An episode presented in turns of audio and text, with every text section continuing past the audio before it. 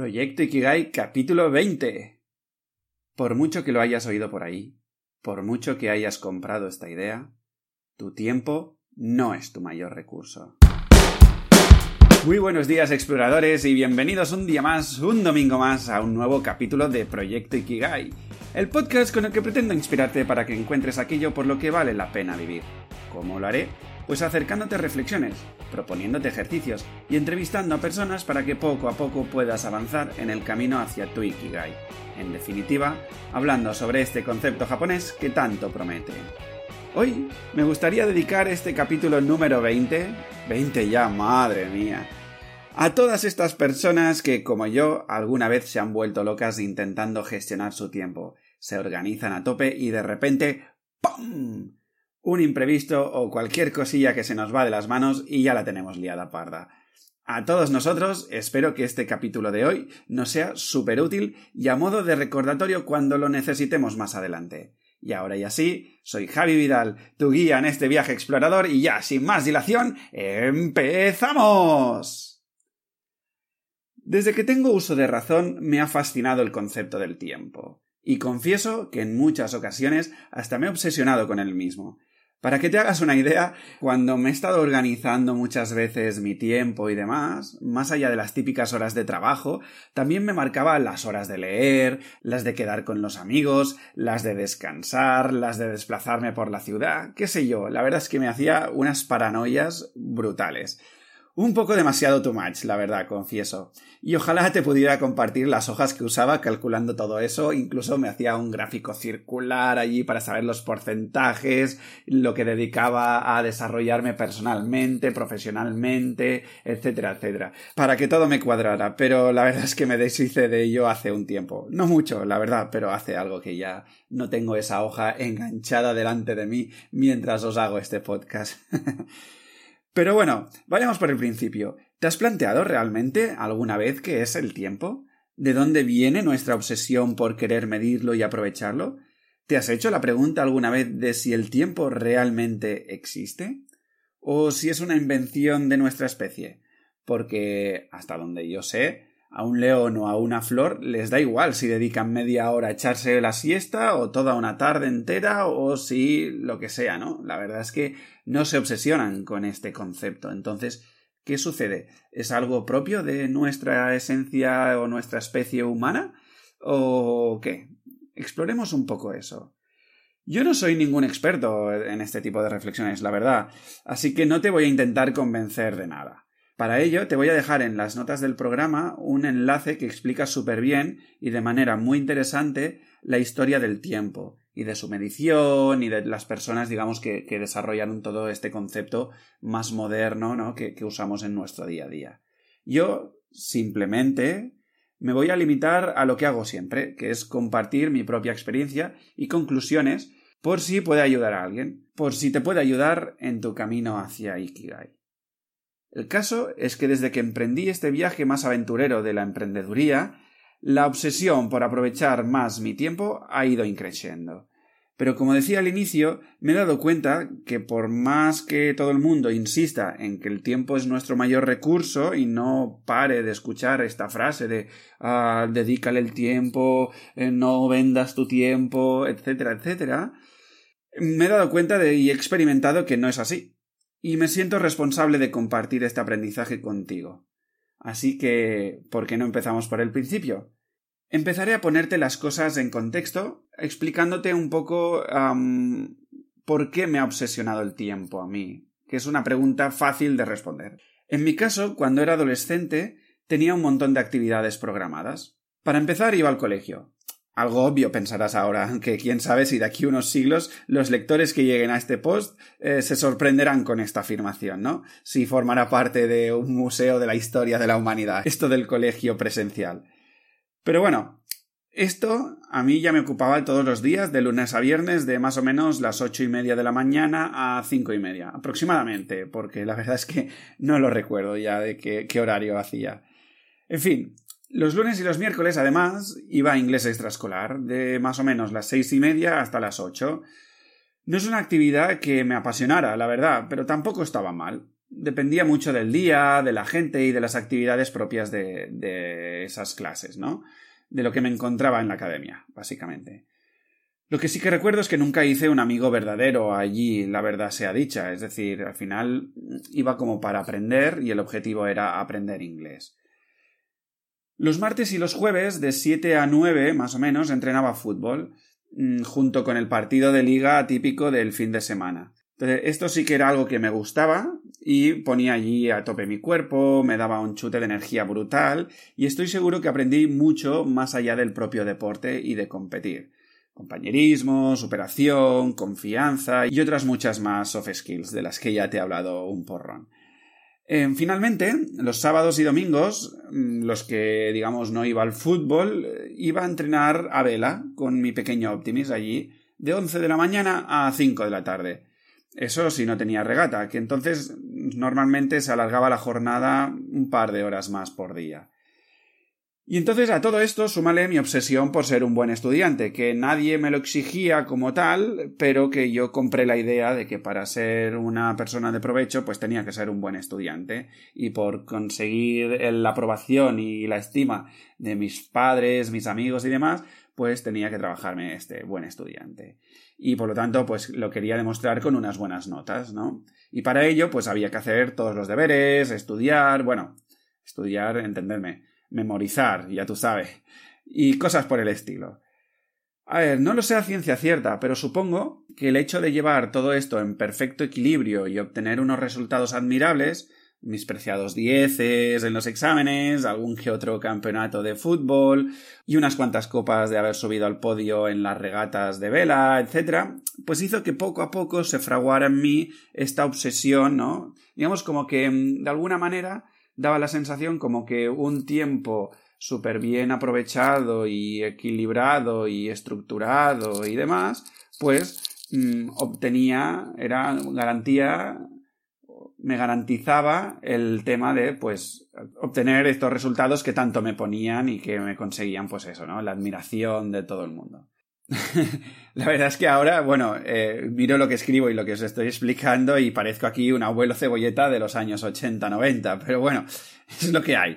Creo que poneros en contexto os puede ayudar a no cometer los mismos errores que yo, o si ya estás por allí y ya sientes que estás aquí obsesionado por este concepto, pues quizá puedes identificarte con mi historia y ver si alguna de las propuestas que te voy a hacer a continuación te valen o no te valen, ¿no? El caso es que alguien que no haya vivido una adolescencia mm, así como la mía, seguramente puede estar pensando que esa época pues debió ser muy difícil para mí el gestionar todo esto, ¿no? Y la verdad es que nada más lejos de la realidad, ni siquiera me enteraba yo. Mm, simplemente me dejaba llevar de actividad en actividad porque me toca, sin pensar, y en cada momento daba lo mejor de mí mismo, pues en función, pues eso, si la actividad me gustaba más o me gustaba menos, etcétera, etcétera, ¿no? Y así fue todo perfectamente, la verdad, ya os he dicho, mm, a fruto de todo esto, pues los resultados que obtenía, etcétera, etcétera, ¿no? No obstante, empezó de repente a torcerse el tema, ¿no? Lo que yo llamo aquí la gran debacle. Hubo como dos momentos clave para que os hagáis una idea. El primero fue cuando de repente me encontraba en vela, navegando allí, yo solito en mi Optimis, haciendo vela, la regata, el entrenamiento y tal, pero estaba pensando que no me encontraba en el partido de fútbol, ¿no? Ah, digamos, algo que se agravó cuando me enteré que a mi entrenador de fútbol tampoco le hacía gracia que me perdiera los partidos por los entrenos o las regatas de vela. Digamos que, bueno, pues ahí estaba, ¿no? Eh, en ese debate interno de, ostras, estoy aquí, pero no estoy allí, etcétera, etcétera. El segundo momento clave fue cuando llegué a la universidad y me eché novia. Como ves, en mi época escolar mm, no tenía tiempo para tener ninguna relación amorosa, algo que me fue de lujo para no lidiar con el miedo que suponía lanzarme a explorar y confesar mis sentimientos a la chica que me gustó desde párvulos hasta bachillerato. Pero mentalmente sí que me producía mucho malestar tapar todo esto. Así que cuando empecé mi primera relación seria, decidí abandonar todo lo demás, un poco, digamos, para eh, centrarme en que esa relación funcionara y todo esto, ¿no? Un poco para cuidar esa, esa relación.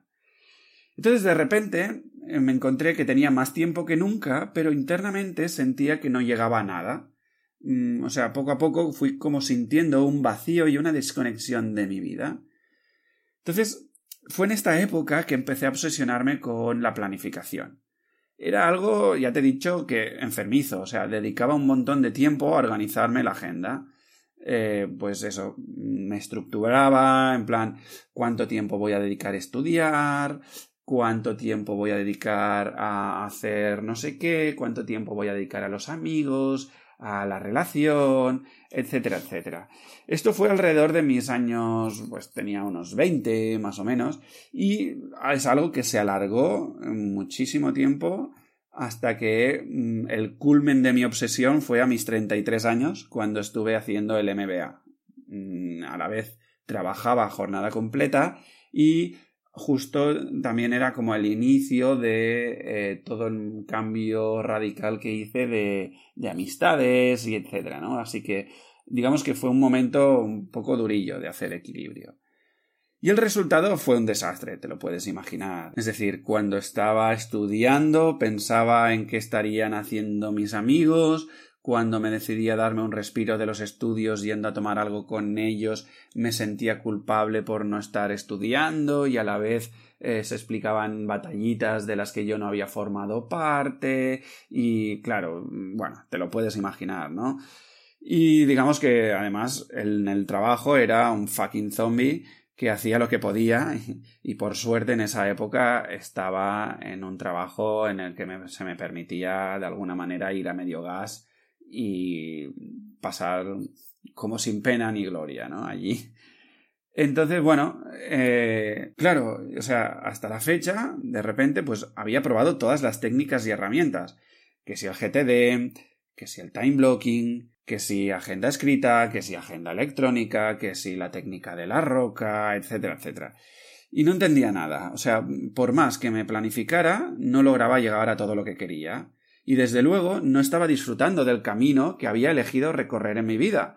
Entonces, eso me generaba muchas dudas. ¿Qué mierdas me pasaba? O sea, estaba tarado, había perdido mi fuerza de voluntad. ¿Cómo podía ser con lo que yo había sido, no? O sea, de repente mm, yo era capaz de hacer mil millones de actividades y obtener unos resultados súper bestias, pero mm, ahora no era ni capaz de cumplir mis propios horarios y daba la sensación que desde que yo había tomado las riendas de mi vida, todo iba eh, de capa caída, o sea, todo se iba al traste y que aquello que tocaba, patapum, se destrozaba, ¿no?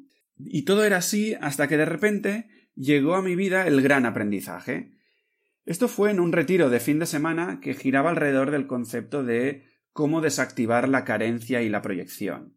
Como te he dicho, mm, yo desde hacía ya tiempo me vivía con un sentimiento de, vacío interior, no sabía muy bien qué me pasaba ah, y poco a poco fui conectando con, esto de la carencia, ¿no? Ah, me había llegado este concepto de eh, la carencia y la abundancia y veía claramente que yo no estaba en un estado de abundancia, sino que me vivía desde la carencia, ¿no? Entonces fue al, ver este título de, retiro, dije, ostras, esto está como muy hecho para mí, ¿no? Así que me lancé, así un experimento, porque realmente ah, ir a un retiro con gente que no conoces de nada, etcétera, mm, las primeras veces cuesta un poquillo. Pero bueno, ya te digo, me lancé allí con el ánimo explorador de siempre y fue un retiro que cambió literalmente la manera en que yo me relacionaba con el mundo. Ahí fue con Antonio Jorge, es una persona que, os he comentado algunas veces, y fue él que me dijo una frase que dijo Tu mayor valor descansa en tu presencia. Yo, en ese momento, la verdad es que, como buen alumno, me lo apunté porque intuí que era algo importante a recordar, aunque por aquel entonces la verdad es que no entendía muy bien qué significaba. O, digamos, no la profundidad de esta frase, ¿no? La repito. Tu mayor valor descansa en tu presencia. Claro, analicemos esto. Es decir, mm, tu mayor valor descansa en tu presencia. Aquí no habla del tiempo, no habla de dedicar tiempo. Y esto fue lo que de repente se me encendió la luz, ¿no? Ahora sé que es la clave que explica bien todo lo que viví desde mi adolescencia hasta el día de hoy. O sea, me he obsesionado con administrar mi tiempo pensando que el tiempo era mi mayor recurso, y ahora me doy cuenta que mi mayor recurso es mi atención y mi presencia. Claro, esto lo cambia completamente todo, porque ahora veo que de nada sirve que yo me ponga un bloque productivo en mi agenda para escribir si cuando empiezo a escribir me desconecto y pienso en que tengo que organizar esa fiesta del fin de semana, o si me dedico un espacio a disfrutar con mi pareja, pero de repente me dedico buena parte a coger el móvil e interactuar con mi familia o mis amigos, porque que le dediques un tiempo no significa que estés presente. La presencia no va del tiempo, va del alma que le pones a aquello que estás haciendo. Y poner el 100% de tu alma en lo que haces es ser. Y en verdad, si lo investigas un poco, ya lo decía Einstein cuando explicaba la teoría de la relatividad. Él decía una frase muy magnífica que dice algo así como Cuando un hombre se sienta con una chica bonita durante una hora, parece que fuese un minuto. Pero déjalo que se siente en una estufa caliente durante un minuto y le parecerá más de una hora. Eso es la relatividad.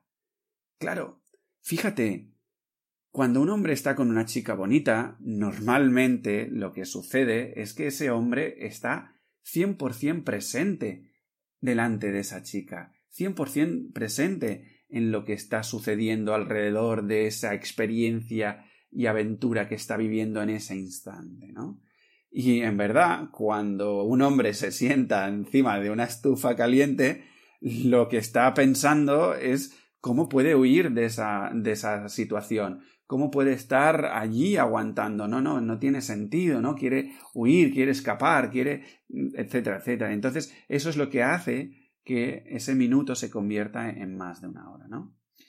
Entonces, llegados a este punto, espero haberte ayudado a que pongas en perspectiva frases sobre el tiempo que tanto nos acechan en esta vida que hemos diseñado como máquinas productivas, ¿no? Frases del tipo como por ejemplo el tiempo es la cosa más valiosa que una persona puede gastar o por ejemplo ¿amas la vida? Pues si amas la vida no malgastes el tiempo, porque el tiempo es el bien del que está hecha la vida. Esta es de Benjamin Franklin, expresidente de los Estados Unidos.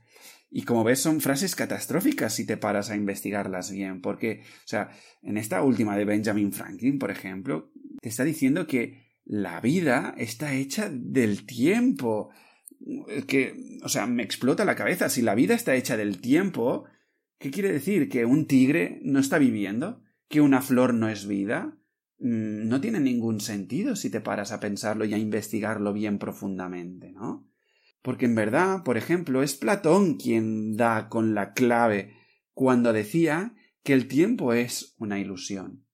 ¿No? Si te paras a pensarlo, el tiempo es algo que hemos construido nosotros, los humanos, muy bien, no sé muy bien con qué razón, ¿no? Pero bueno, ahí te dejo que investigues y, y que hagas tu propia investigación. Entonces, a partir de aquí, yo lo que quiero es hacerte una pequeña propuesta de ejercicio que espero que te ayude a cultivar esta presencia o atención. Lo suyo es que investigues el tema de mindfulness, pero como yo no he experimentado con ello, no me siento lícito como para recomendártelo por el momento, ¿no? Pero lo que sí que puedo exponerte son un par de cosas sencillitas que a mí me han funcionado y mucho, ¿no? Pues por ejemplo, la primera sería que uses el modo avión del móvil. Es decir, el modo avión, en verdad, eh, que lo han llamado así, eh, pues porque es el modo a usar cuando te trasladas en avión, pero la verdad es que, mm, se debería llamar eh, modo desconexión o modo algo así, ¿no? Pero bueno, y ya no digo que lo pongas el modo avión para dormir, cosa que doy por sentado, porque si no estarías diciendo como que estás priorizando otras cosas frente a tu propio descanso, ¿no? Pero bueno, sino que además te, estoy invitando a que lo hagas, eh, lo pongas en, en, momentos que tú quieras centrarte en una actividad. Pon el modo avión, o sea, mira, esto lo decía, lo decía el director de, de máster de, mi MBA, que decía, a ver, si no puedes apagar el móvil durante estas eh, cinco horas de clase, es que estás gestionando muy mal tu empresa y por lo tanto es una razón más de peso para estar atendiendo en clase, ¿no? Y aquí pues lo llevo a nuestro terreno, ¿no? Es decir, si no puedes poner el modo avión mm, un par o tres de horas para llevar a cabo una actividad concreto, mm, es que estás gestionando muy mal tu manera de vivir la vida, ¿no? Y por lo tanto aún me estás dando más razones como para decirte pon modo avión y dedícate a vivir, ¿no? El segundo punto sería cultivar tu capacidad de observación. Mm, pues, por ejemplo, ve a un parque con un cuaderno y unos lápices y dibuja lo, que ves, o escribe lo que ves, o graba una narración en una grabadora. El tercer ejercicio así que te propongo sería mm, deja el móvil en casa, simplemente. O sea, si no puedes aislarte de esto del móvil, déjatelo en casa. Uy, qué despiste, me lo he dejado en casa y ya no lo puedo consultar.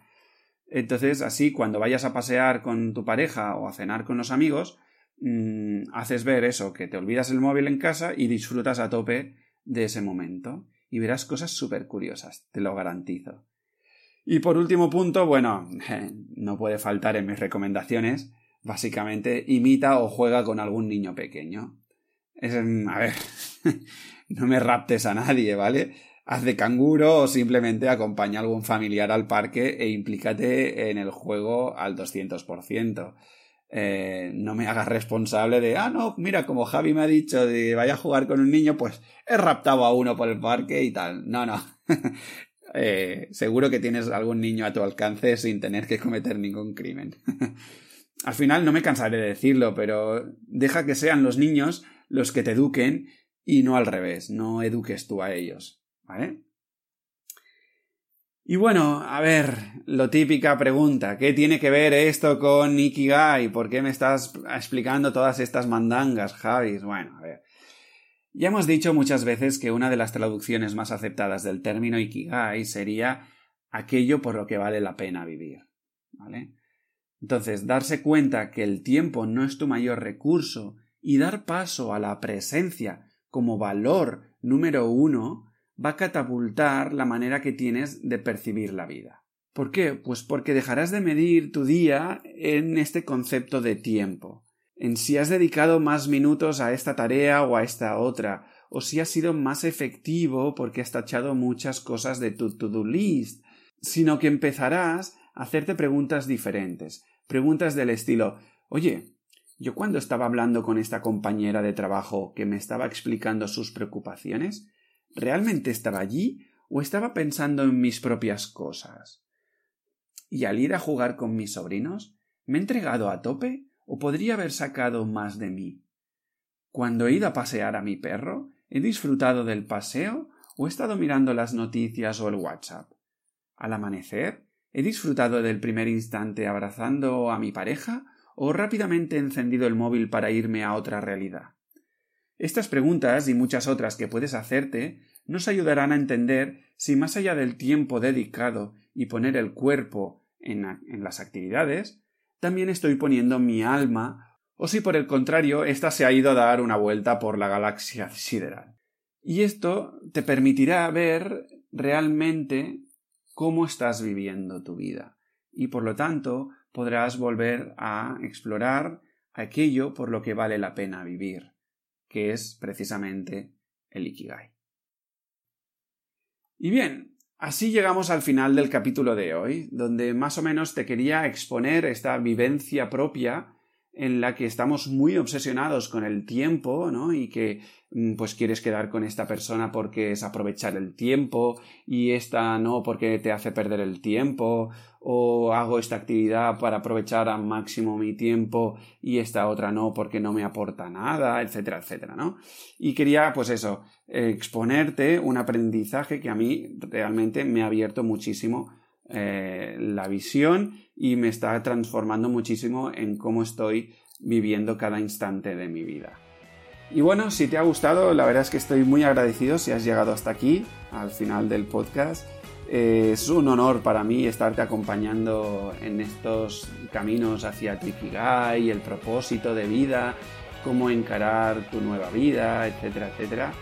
Y si me das un like en Spotify, en iVoox o lo compartes por iTunes, las estrellitas y todas estas cosas que hacen que, esta información pues suba en los rankings y entonces la gente que está un poco más perezosa en buscar eh, lo que realmente le importa y demás, pues localizarán nuestra tribu antes y ampliaremos esta familia de exploradores para conseguir que cada vez más personas encuentren su guía. Hasta entonces, exploradores, seguimos en la aventura de esta.